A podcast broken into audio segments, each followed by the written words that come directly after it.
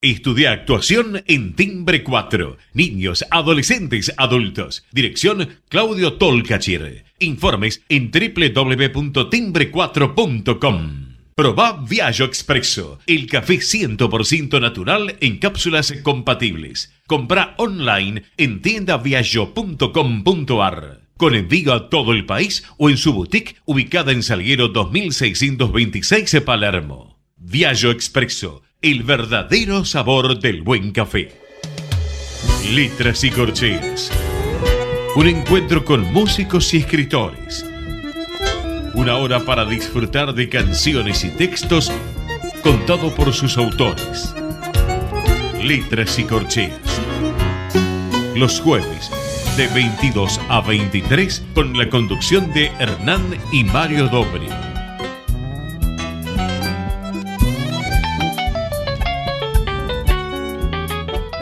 Buenas noches, bienvenidos a una nueva emisión de Letras y Corcheas. Hoy nos acompaña un actor, productor, empresario de teatro, eh, autor, dramaturgo, eh, de una vasta trayectoria en teatro, cine, televisión eh, argentina. Mario, ¿qué nos podés contar del entrevistado de esta noche? buenas noches. siempre pensé que el equilibrismo y el equilibrista en particular, ¿no? Como el de un acto en que un tipo, a cierta altura, munido de una pértiga, daba pasos de valor insospechado sobre una fina cinta, avanzando imperturbablemente en procura de alcanzar el horizonte de sus deseos, enclavado en el soporte final que sujetaba la cuerda floja que le servía de senda. Lo pensaba arrogante y majestuoso, como los pájaros que deseaba emular, con intenciones ávidas de superarse, tanto en distancia como en altura, cambiando de geografías y de ambiente. Lo pensé audaz, al punto de creerlo capaz de prescindir por un momento de la cuerda y de caminar por el aire como un duende. Más tarde que temprano me di sobrada cuenta que el equilibrismo era simbólicamente una parábola de la vida donde la sociedad, las vicisitudes del vivir, nos iban angostando la calle de la libertad a tal punto de transformarlas en una fina línea de cal, por la cual caminábamos sin distraernos, temerosos de tropezar y de darnos bruces.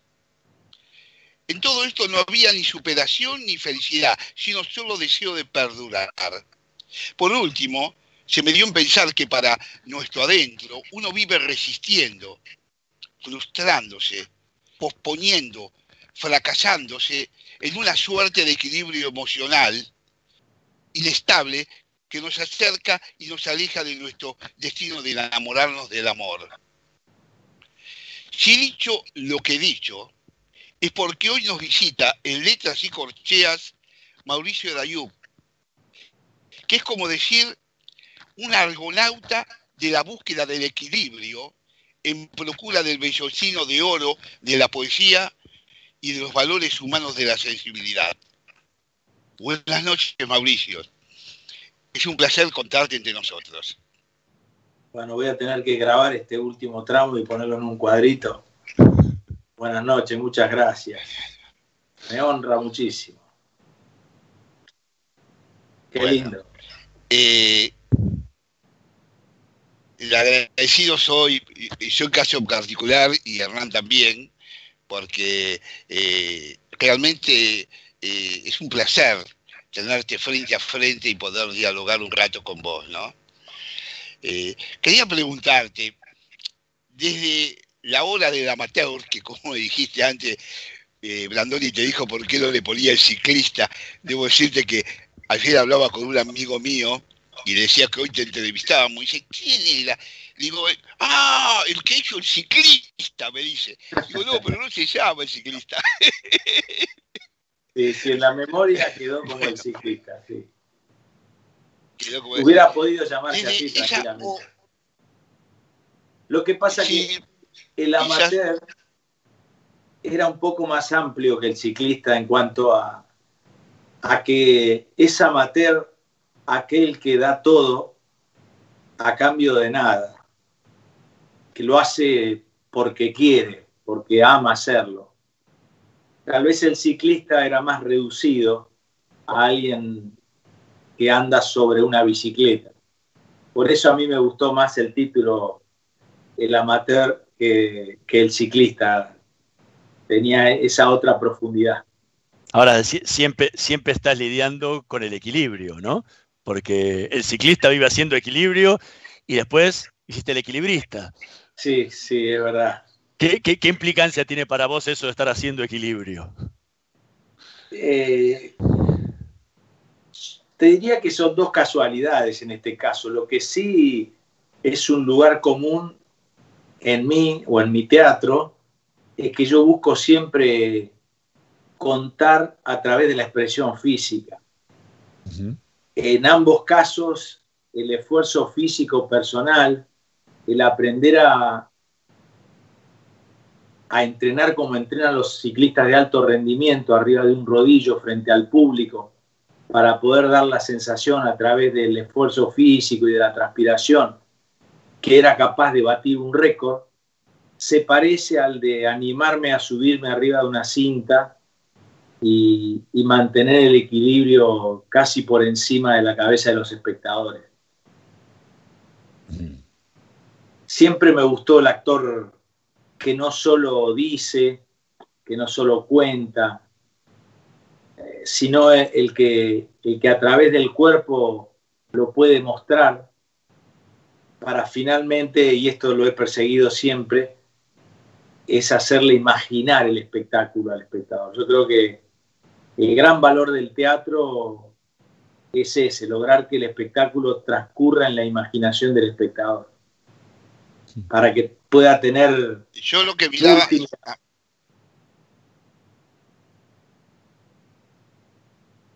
Sí. Le, le ibas a preguntar. Ah, eh, he visto, por lo que he leído siempre de tu literatura y por tu arte, por tu teatro, que te he seguido bastante, siempre he visto que es una literatura corporal. Viste que en la literatura hay muchísimas líneas de escritura, la ficción, el cuento, o sea, muchísimas líneas, la dramaturgia, como estamos hablando, pero tu literatura siempre la sentí como una literatura corporal, como me decís vos, ¿no? O sea, escribís para actuar para verte. Eh, no sé si estás de acuerdo con esta visión de tu literatura que yo tengo, ¿no? Sí, de hecho, me costó considerarme autor. Recién después de mi tercera obra sentí que, que se podía decir que yo también era un autor, este, porque siempre le tuve mucho respeto a los grandes dramaturgos y, y todavía creo que que soy a medias, porque no sería capaz de escribir algo, creo, a pedido, o, algo que yo no fuera a actuar. No lo he hecho todavía. Siento que, que lo puedo hacer porque sé cómo lo voy a poner en escena después, o porque es una necesidad de actuarlo después. Te diría que mi, mi escritura está muy ligada a mi necesidad de subirme arriba del escenario a plasmarla, ¿no? Hace un tiempo lo entrevistábamos a Claudio Tolcachir aquí en el programa y, él decía que él había empezado a escribir eh, para no tener que esperar a que lo llamaran como actor. Entonces, esa era una forma de ser su propia, de tener su propia obra. En tu caso, ¿cómo se dio? Exactamente igual. Yo, mis comienzos fueron descubriendo que yo le era muy indiferente al otro. A mí lo que más me costó fue llamarle la atención al otro, que el otro creyera que yo podía ser actor. Yo trabajaba de boletero, se reunían en una mesa centímetros mío, productor, director, armaban un proyecto, armaban un elenco, necesitaban un protagonista de mi edad, con mi aspecto, con mis años. Yo tosía, pasaba una vez, dos veces, tres veces y, no lograban mirarme para decirme, si, lo, convocamos a Mauricio para que lo haga. Yo no sabía qué hacer para eso.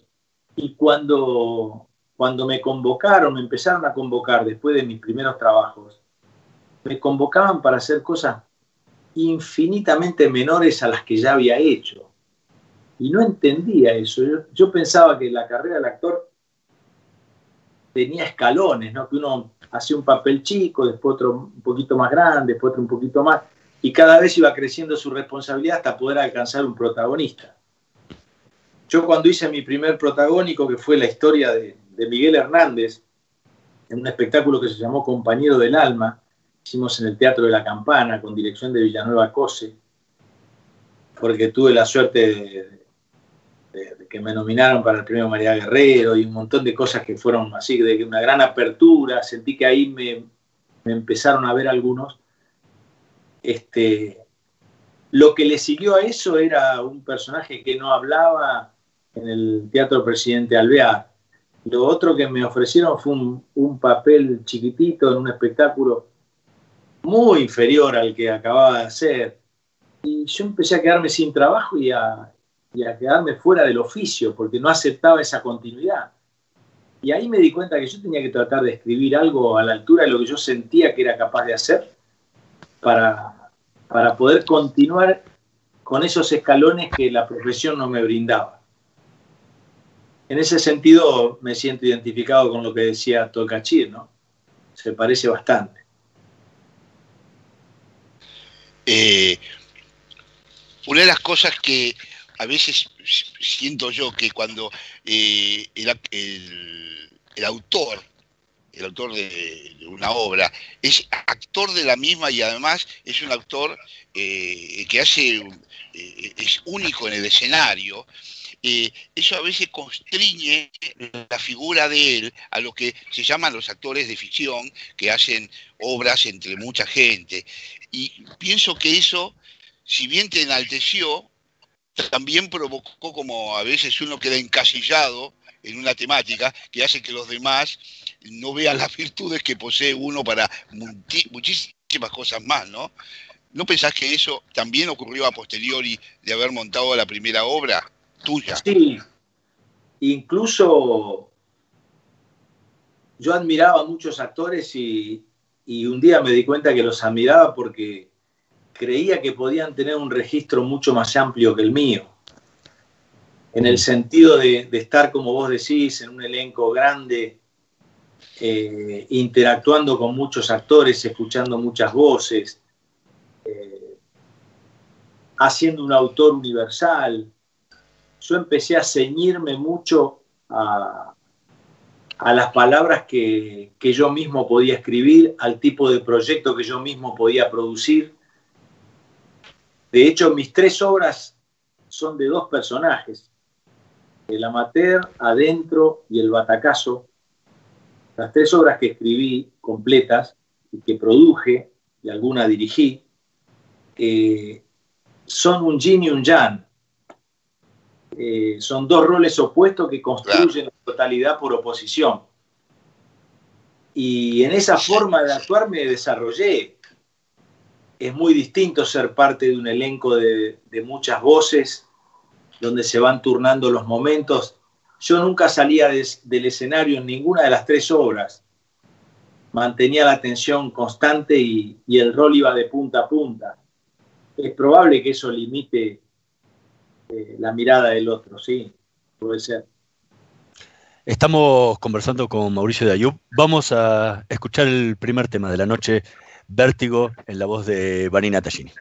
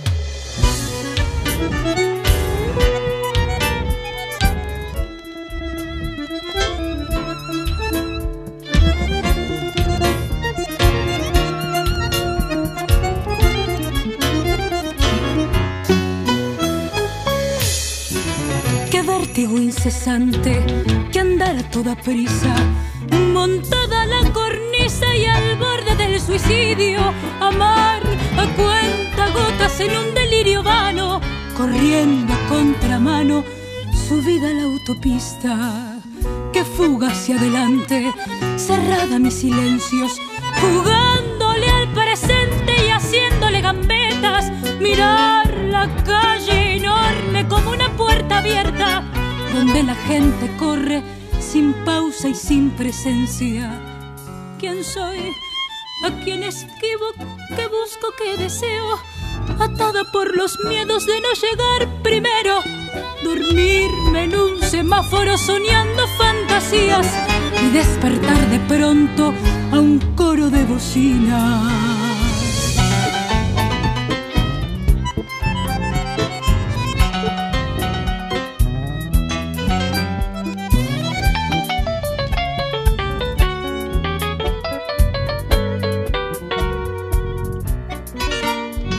Que andar buscando tumbos de sueños desvariados, colgada a los anhelos y al borde de la cama, sentir que se desgrana mi vida en un segundo, metida en lo profundo del día que no acaba.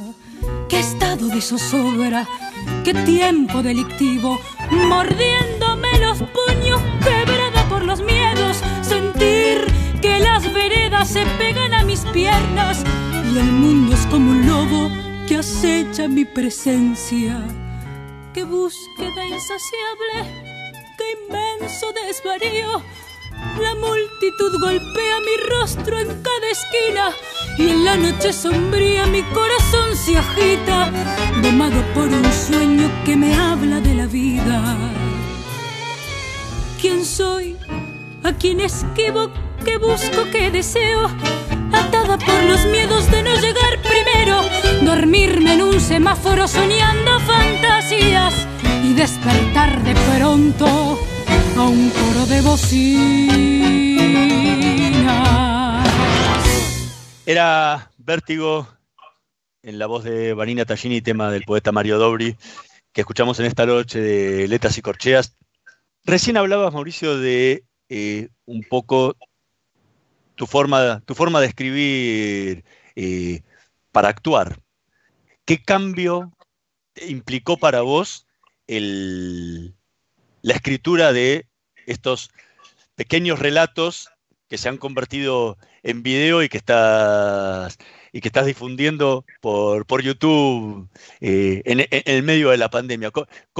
¿Cómo te tuviste que adaptar a ese relato narrativo contra el relato teatral? Vos sabés que yo llevaba un cuaderno hace más de 25 años donde anotaba la historia más potente que recordaba de mi vida.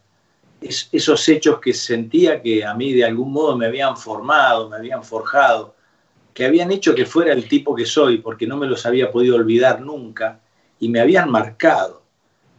Y cuando tenía tiempo y podía recuperar ese cuaderno, le iba poniendo la edad a la izquierda en la que me, acordaba que me había ocurrido. Y empecé a tener el título de la historia de los 5 años, de los 7, de los 13, de los 18, de los 25, de los 27, así. Iba salteando algunos. Y en la pandemia lo retomé a tres semanas de, estar en, en cuarentena y empecé a desarrollar algunos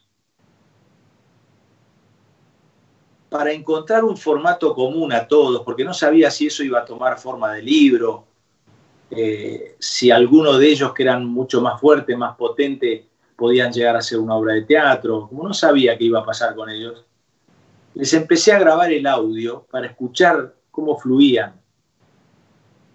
Y al escucharles el audio empecé a advertir que tenían un montón de imágenes. Y algunas imágenes las podía adquirir o a través del video o a través del dibujo, a través de la pintura, y se me empezó a, a ocurrir llamar gente talentosa que pudiera que pudiera plasmar las imágenes que a mí se me ocurrían y las que se le ocurrían a ellos. Lo convoqué a Rep primero, que dibujó uno de los primeros y me fue me fui dando cuenta al ver el dibujo qué podía mejorar la imagen, qué podía mejorar la historia, la narración. Llamé a un pintor marplatense que admiro muchísimo, que se llama Felipe Jiménez. La llamé a Graciela Galán, que me dibujó otro. Y fui encontrando un formato que, entre otras cosas, no solo tenía una presentación, un desarrollo y un final que trataba de expresar la razón por la cual yo había guardado esa historia, sino también la duración, unos tres minutos y medio de relato que, si se extendían me complicaban, hicieran más cortitos también. Eh, empecé a escribir uno tras de otro y llegué a escribir casi 30. Pero cuando ya tenía un poquito más de 20 empecé a probar esto de buscarle las imágenes. Hoy estoy feliz porque siento que descubrí una forma para la que yo no sabía que podía tener eh, alguna posibilidad, y es esto de hacer audiovisual un relato. Yo me pregunto todos los días, y ahora ya hago de a tres o a cuatro por semana, este, trabajándolo, no logro terminarlos, pero trabajo con varios al mismo tiempo para tener uno toda la semana, y, y he encontrado formas de contar que yo no sabía que existían. El domingo a la mañana con lluvia me fui a un, edificio en el que yo viví en el 83, donde tuvimos con una amiga un, un encuentro increíble. Ella, yo escuché la historia, ella con Cortázar, por ejemplo, y me fui a grabar con lluvia el edificio, la puerta, el lugar donde yo había estado, donde ella había llegado emocionada porque se la había encontrado a Cortázar. Es una historia muy hermosa porque ocurrió en los últimos días y en la última venida de Cortázar a la Argentina, donde no fue recibido por el presidente, pero él aclaró que había sido recibido por sus lectores y que era eso lo que le importaba. Mi amiga le había regalado un ramo de jazmines y encontré en la web un amigo de Julio que estaba esa noche al lado de él, junto a un periodista del diario Le Monde, que recordaba cuando Julio tomó los jazmines, los, le sintió el perfume y le dijo al periodista francés que los oliera, que como, como olían en la Argentina no olían en ninguna parte del mundo. Y después lo acompañó al hotel y lo vio entrar en el ascensor del hotel, lo saludó por última vez con el ramo de jazmines en la mano. Nunca más volvió Cortázar. Ese encuentro casual nos hizo sentir inmensos cuando dos meses después nos enteramos que Julio Cortázar había muerto en París y que ese encuentro cobraba una importancia enorme porque ya no se podría volver a producir. Por ejemplo, digo, y me fui con un ramo de jazmines a filmar parte del cuento, que era algo que yo no, no había hecho nunca, ni sabía hacer, ni creía que podía hacer. Y así me pasa con los otros tres que estoy narrando. Como que encontré una mezcla entre lo que podría ser literario, cinematográfico o audiovisual, y también de esa esa cosa envolvente y mágica que tiene la radio, porque los cuentos se escuchan y se ven al mismo tiempo. Estamos conversando con Mauricio Dayub. Vamos a hacer una pequeña pausa. En un minutito más volvemos con más letras y corcheas.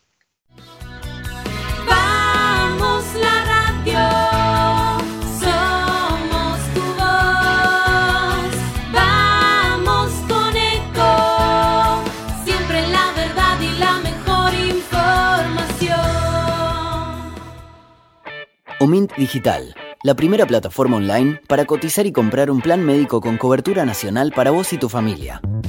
Ingresa en omintdigital.com.ar y conoce más. Superintendencia de Servicios de Salud. Órgano de control de las empresas de medicina prepaga. 0800 227 sssalud.gov.ar. RNMP 1336.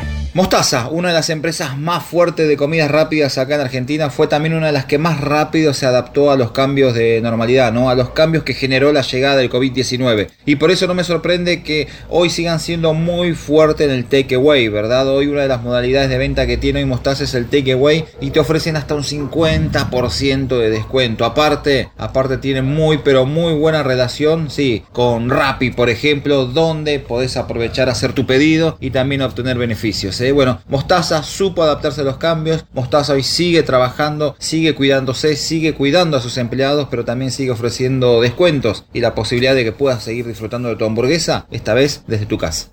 Omint Digital, la primera plataforma online para cotizar y comprar un plan médico con cobertura nacional para vos y tu familia. Ingresa en omintdigital.com.ar y conoce más. Superintendencia de Servicios de Salud. Órgano de control de las empresas de medicina prepaga. 0800 227 sssalud.gov.ar. RNMP 1336. Descarga gratis de tu celular la aplicación Ecomedios. Podés escucharnos en vivo, informarte con las últimas noticias y entrevistas en audio y video. Búscala y bajate la aplicación Ecomedios. ¡Ay, pero qué tarde que se me hizo! Me tengo que apurar porque si no, no llego, no llego, no llego. No, ¿pero seguro? ¿Qué problema? Eh, bueno, vamos a encontrar una solución. Bancame ahí que en dos minutos estoy con vos. Bueno, vos ahora te tenés que ir. Sí, pero yo quiero hablar de esto ahora. Cuando llegue a casa te llamo. Tres de cada diez muertos en el tránsito son peatones. Cruzá siempre por la senda peatonal o esquina, respetando los semáforos. Allí, todos los vehículos deben darte prioridad. Luchemos por la vida. Podés vernos en vivo en ecomedios.com. Ecomedios.com. Contenidos audiovisuales. Conectate con nosotros. Contestador 5 254 2353. Letras y corcheas. Una hora para disfrutar de canciones y textos contados por sus autores. Con la conducción de Hernán y Mario Dobri.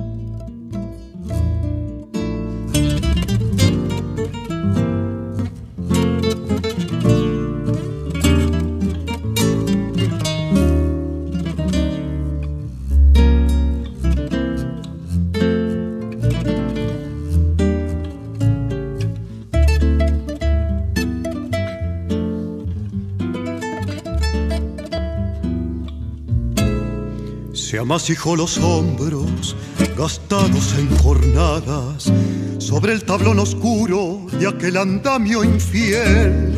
Se habrá gastado manos de proferir paladas, de sueños y esperanzas, sin saber lo que hacer.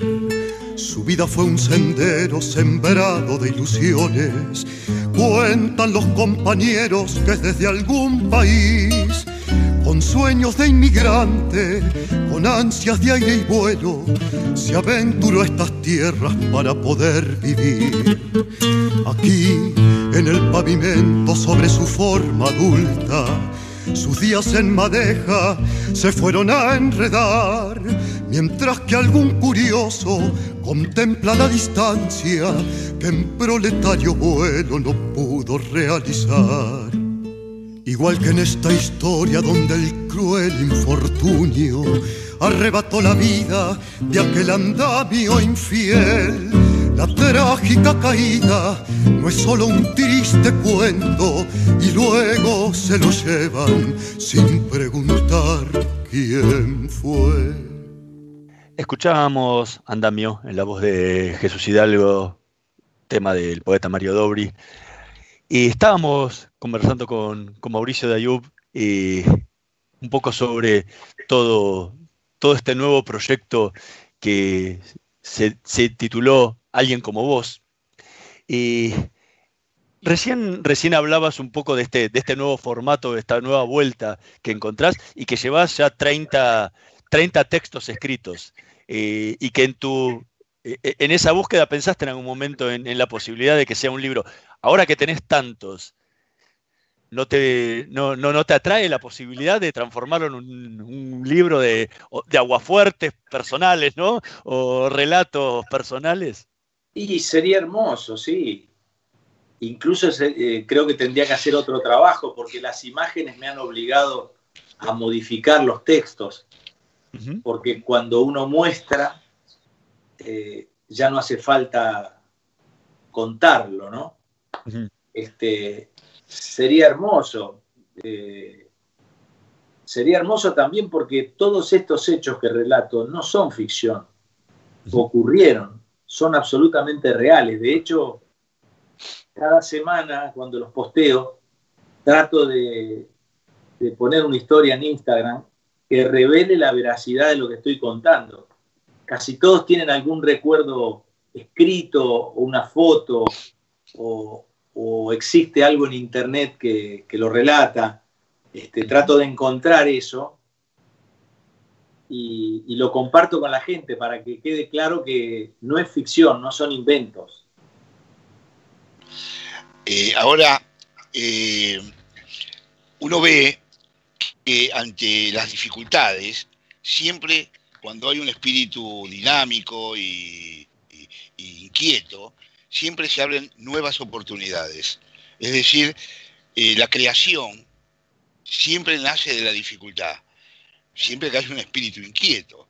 Es decir, esta forma, este formato de pequeños eh, clips, podríamos decirlo, de ficción, realidad, cuento, que formaste con estos relatos de tres minutos que estuve viendo un montón, realmente me han impactado y en muchos eh, debo decirte que me veo yo. Qué hermoso. Por ejemplo, disculpa, hago una, hago una discreción, una digresión. Por ejemplo, el relato que vos haces de a tus 21 años, te, tu viejo te dice a vos, acompáñame a laburar eh, para aprender algo del oficio que era de comerciante, que vendía para, para no sé si era Cinsano o alguna bebida de esa. Eh, dice, Gancia. Y, entonces van a un pueblo ahí de Entre Ríos. Entre Ríos. Y, y, vos, y, se, y se pone él a hablar un chamullo con el comprador, bárbaro, y, vos decías, papá, papá, papá. Vinimos a otra cosa. tu viejo seguía hablando, hablando, hablando, hablando, hablando, y, se va y lo acompaña. Y cuando va a arrancar el coche, le dice, ah, eh, te mando 500, ¿no? Y, y, otro dice, sí, bueno, te quería decir sobre esto, que yo sí fui toda mi vida vendedor. Mirá. Yo sí llamo lo que llama el ámbito, el ámbito, crear el ámbito. Cuando uno va a un psicoanalista, ¿no? Cuando vos vas al psicoanalista, te, acostás o... Pues, entonces vos decís, yo qué sé, jugaba al fútbol, me peleé, decís cualquier huevada o lo que se te ocurre decir. Pero lo que se te ocurre decir en ese momento no es eso sino que vos fuiste a que te psicoanalizaran. Por lo tanto, no sabes qué decir más que lo que decís con otras palabras para que el otro interprete lo que te pasa. Porque en ese ámbito, si hable lo que se hable, se habla de psicoanálisis. Tu viejo fue a vender, el otro estaba para comprar, se hable de lo que se hable, se está hablando de la venta. Se estaba construyendo la venta. Se está hablando de la venta. claro, eso es la porque eh, es el ámbito. Él fue a vender, él no fue a hablar de fútbol allá. Cuando vos montás la obra, cuando vos montás la obra, la escribís, y vas a hacer todo el chamullo arriba del escenario y todo, vos no pensás que en ese ámbito donde vamos los espectadores a escucharte, al final tenés que vender 500 cajas.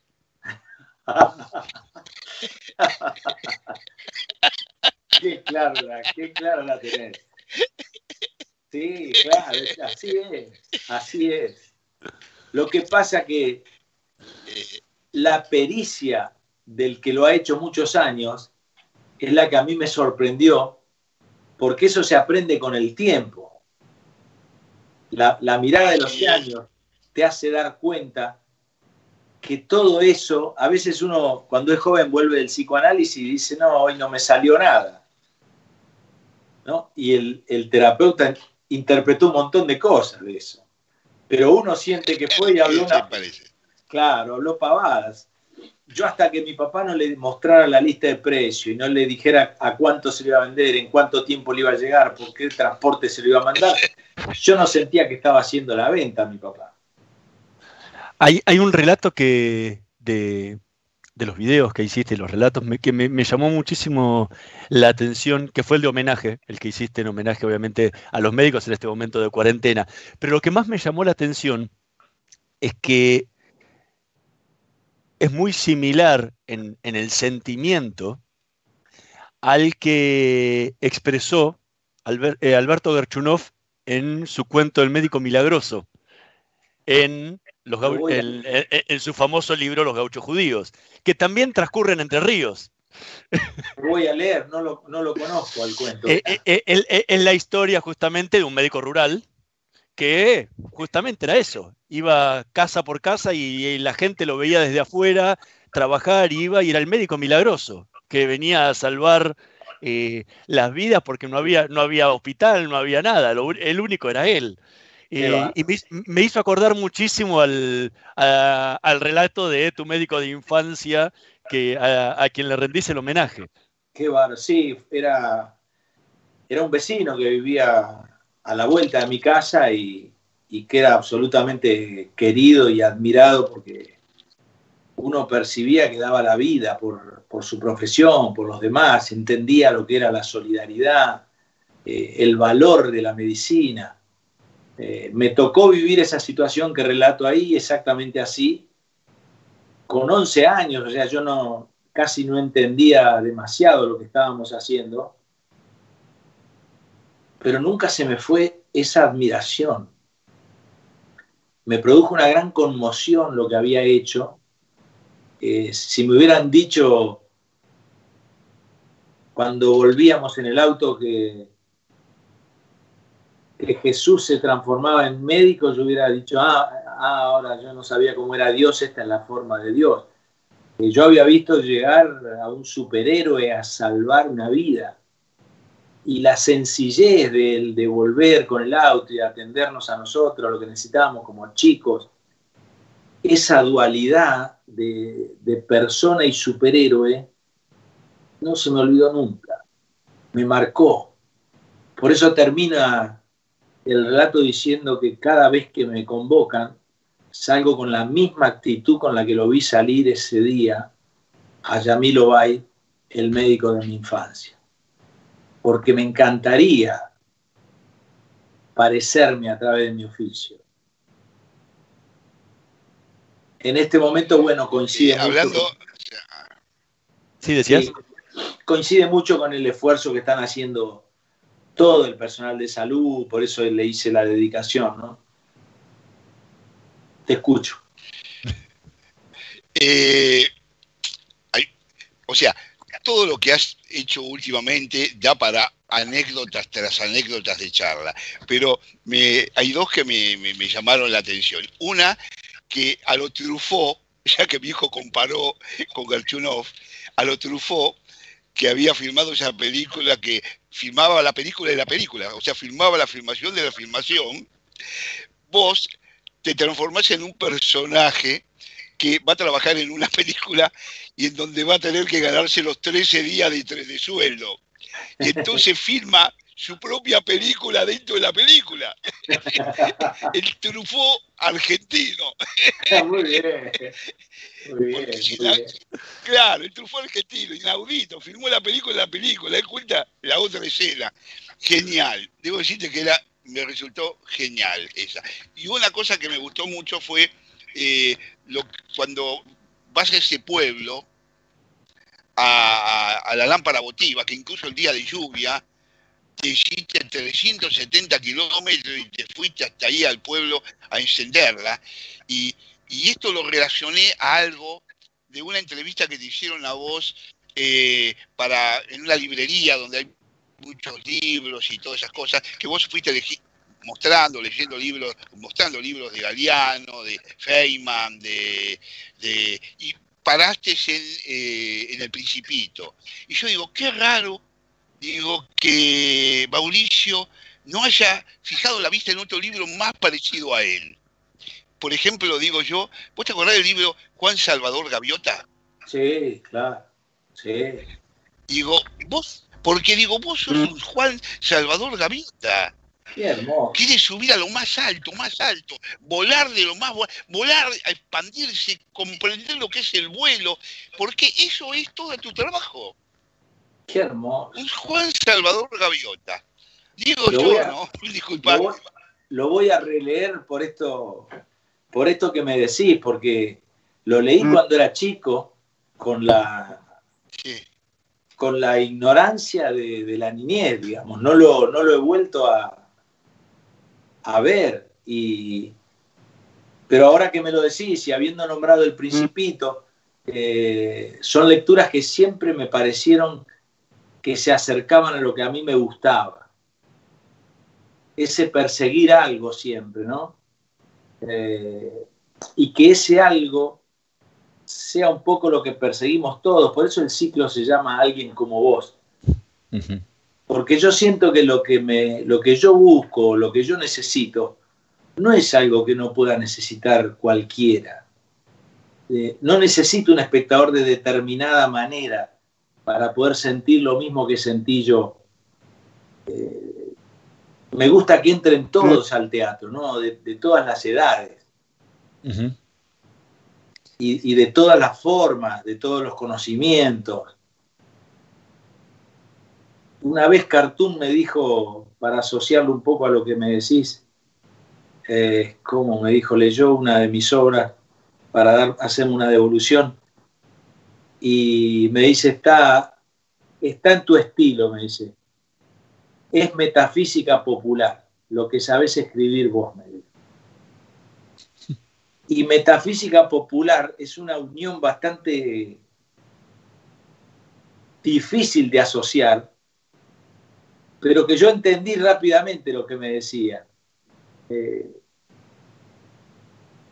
sintetizaba gráficamente algo que me parece que, que pueden representar las obras que escribí. Estamos conversando con Mauricio, Mauricio de Ayub. Vamos a escuchar el último tema de esta noche. Ahora no, en la voz de Silvia Reyes.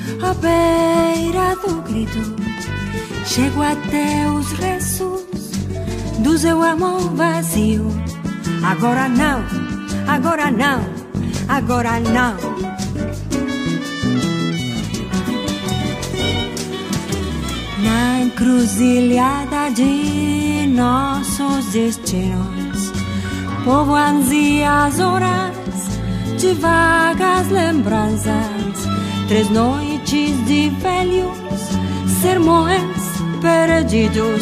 Agora não, agora não, agora não.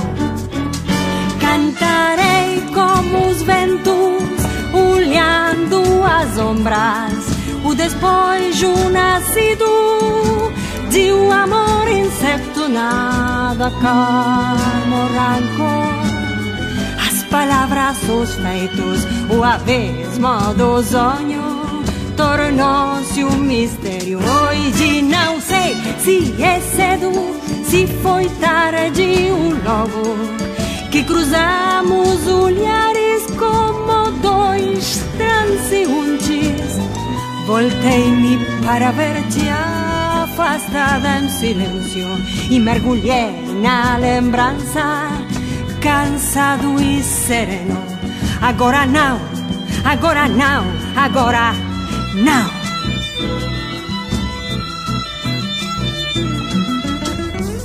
De pena sombra de nossos caminhos, à beira do pranto, seus sonhos seguindo, beijando seu cabelo, seu rosto, seus lábios. Foi só o encontro da ausência e do tempo, vestígios da alma que chegam de longe, cantos que têm sido. Soledad e ouvido. Cantaré con los vientos cruzando las sombras, el despojo nacido de un amor incierto, nada calma el encono, las palabras, los hechos, el abismo del sueño se ha tornado un misterio. Hoy no sé si es temprano, si fue pronto, fue luego que cruzamos miradas como dos transeúntes. Me volví para verte alejar en silencio y me hundí en el recuerdo, cansado y desierto. Y ahora no, y ahora no, y ahora no. Y ahora no, y ahora no, y ahora no. Agora não, agora não, agora não. Agora não, agora não.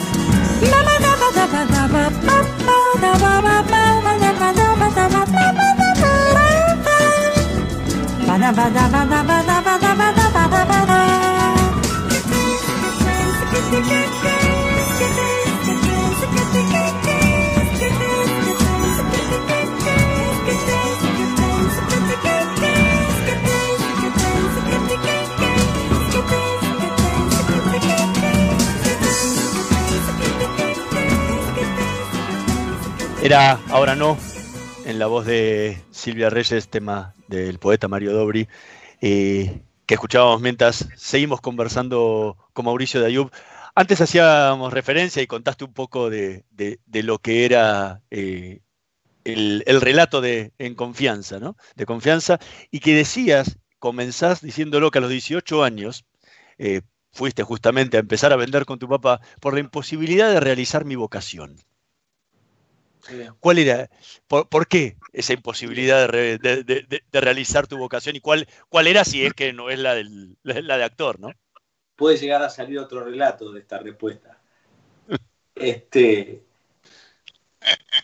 cuando yo era muy chiquito, sentí ese deseo de ser actor, porque yo agarraba la parte de atrás de los diarios donde estaban las carteleras de los teatros y me fascinaba con leer los títulos de las obras, los nombres de los teatros. Me parecía que había un mundo ahí increíble, que si todos, yo me fijaba en las calles donde estaban los teatros, si todos estaban en la misma calle, en el mismo barrio, era un mundo alucinante donde yo quería estar en ese momento. Pero no lo podía compartir con nadie, porque en mi casa no había ambiente de teatro, ni en mi barrio. Yo a la siesta me ponía a inventar cosas en el garage de la casa de mi papá y, imaginaba circo, teatro, cine, eh, diapositiva, mezclaba cosas, ¿no? Dibujábamos en, papel de calcar y le poníamos una lupa y para proyectar una sombra en la pared y sentíamos que, que teníamos un cine ahí. Pero yo abría la puerta del garage y todo lo que pasaba por la cuadra no tenía nada que ver con el teatro, me, alejaba enormemente. Yo digo, ¿cómo voy a hacer para hacer un puente entre lo que yo siento y caerme en esa calle donde están los teatros y que alguien este, pueda decir que yo puedo ser actor? Y una de esas veces se ve que no aguanté más y se lo dije a mi mamá. Mi mamá se rió, se largó una carcajada y me agarró de la mano y me llevó media cuadra a la casa de una vecina y me dijo, digo, decile, decile lo que me dijiste, ¿qué vas a hacer vos cuando seas grande? Y yo dije que quería ser actor. Y la vecina con mi mamá se rieron más fuerte aún las dos. Yo creo que mi mamá de, de nervios, porque no sabría qué hacer con un chico tan chiquito, con una vocación así, en una ciudad donde... Y por otro lado, porque yo reflejaba un poco un deseo muy profundo de ella que nunca había podido relacionar porque era una cinéfila eh, enamorada, mi mamá, de, los actores, ¿no? Entonces yo me callé y no lo dije nunca más, hasta que fui al cine a los 13 años y vi una película que se llamó Melody, que se trataba de chicos que tenían mi edad, y yo me empecé a mover en la butaca porque yo decía, ¿cómo yo no trabajo en esta película? Nadie me avisó que se estaba filmando esta película. Yo tendría que aparecer ahí, yo tendría que ser amigo de ese chico, tendría, tendría que estar ahí y fui dos o tres veces al, cine y me acuerdo que iba enojado porque nadie me había avisado que esa película se había filmado ya y que yo ya no iba a poder participar. Yo la iba a ver de nuevo para ver si podía entrar por algún lado. Este,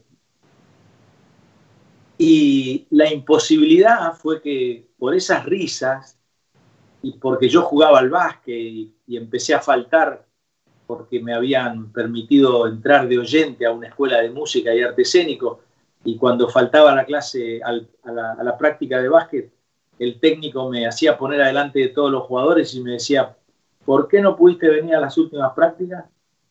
Porque voy a teatro, decía yo, porque estoy yendo, y se me reían todos. Entonces dije, yo no digo más, esto no, no es algo que se pueda sociabilizar. Y me callé hasta los 19 cuando empecé a estudiar ciencias económicas y fui a ver la cantante calva de Ionesco y al otro día cuando iba a una clase de economía vi pasar por Boulevard Galvez en Santa Fe al protagonista de la obra y me tiré del colectivo. Yo lo había visto porque estaban empezando a reunirse para hacer una obra de Molière. Y me dijo, mira, no, no, estamos, no somos todos los actores que necesitamos, así que si querés venir te presento al director. Y yo vi mi carpeta de Economía 1 ahí y dije, yo me voy al teatro, ¿qué me importa? Falto a la clase. Y fui y ahí empecé. Pero hubo muchas, se resistía mucho la posibilidad de ser actor. Estaba lejos, estaba muy lejos. De hecho, me decidí a estudiar realmente con Carlos Gandolfo a los 23 años, fue la edad en la que me vine a vivir a Buenos Aires para ser actor y ya no un contador que hacía teatro. Vos mirá, vos mirá una cosa, eh, Mauricio, hablando de las relaciones, ¿no?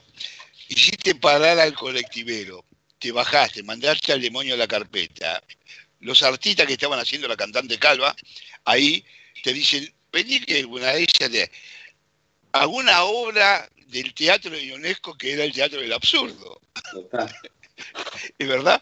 Eh, o sea, una situación absurda dentro del teatro de UNESCO que hizo Rinoceronte y esta obra, ¿no? Maravillosa que eran de época. O sea, que parece que se uniera que el absurdo de al final de UNESCO nos lleve o nos llevaba a otro mundo de realidades y de cambios que eran importantes, ¿no? Cuando en esa época mirábamos esas obras, ¿no? Sí, sí. Yo había ido con un compañero de la Facultad de Ciencias Económicas a ver la obra, que imagínate, entre los dos no entendíamos nada de teatro. Yo tenía una vocación muy fuerte, pero tampoco sabía nada. Y mi compañero... Y era difícil, Alejo, y UNESCO no era fácil. No, no era, era complicado. Y en, en los apagones entre situación y situación, mi amigo me codiaba y me decía, vámonos, se cortó la luz. Cuando salgamos no vamos a ver nada. No, no, esperá, le decía yo, no, creo que no, creo que no. Y volvía a la luz del teatro. ¿dónde estaba? Mauricio, eh, hay, algo que me llamó la atención de, los relatos. y, por tus comentarios de, hace unos minutos.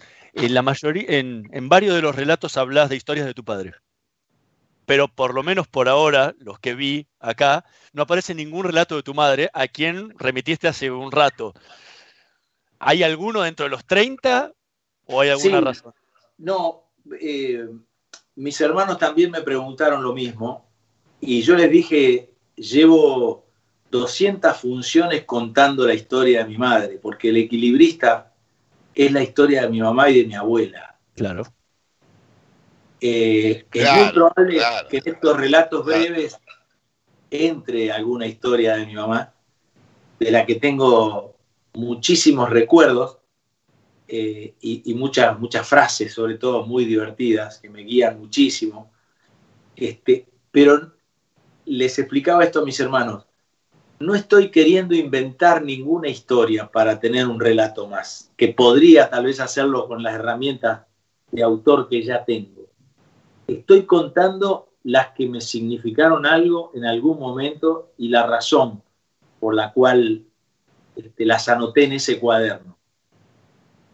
Pero sí, mi mamá está, está siempre muy presente y de hecho el segmento, el tramo en el que figura su historia en el equilibrista, yo creo que ha sido la clave del éxito del equilibrista. Me parece que el público ha venido a ver esa emoción profunda que produjo ese viaje que yo hice buscando el lugar donde ella nació y la razón por qué mi abuela y mi mamá nunca habían podido volver. Mauricio Dayub, muchísimas gracias por habernos acompañado en esta noche de Letras y Corcheas. Fue realmente un placer conversar contigo.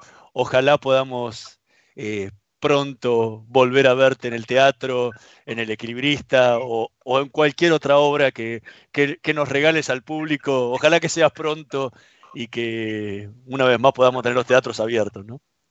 Muchas gracias, la he pasado muy bien y, y ha sido una entrevista hermosa, excepcional. Me va a encantar poder volver a repetir cuando ustedes quieran. Un placer conocerlos. ¿eh? Muchas gracias a los dos. Igualmente, buenas, buenas noches, Fabricio. Un placer el mío. Me llevo tarea para el hogar, recordar las cosas que me han dicho. Este, y, la valoro muchísimo. Muchas gracias. Nosotros nos vamos a reencontrar la, la, próxima semana en la operación técnica Carlos Heinze y Gerardo Subirana. En la edición Javier Martínez. Nos vemos la próxima semana. Chao. Estudia actuación en Timbre 4. Niños, adolescentes, adultos. Dirección Claudio Tolcachir. Informes en www.timbre4.com. Proba Viaggio Expresso, el café 100% natural en cápsulas compatibles. Compra online en tiendaviaggio.com.ar. Con envío a todo el país o en su boutique ubicada en Salguero 2626 Palermo. Viaggio Expresso el verdadero sabor del buen café.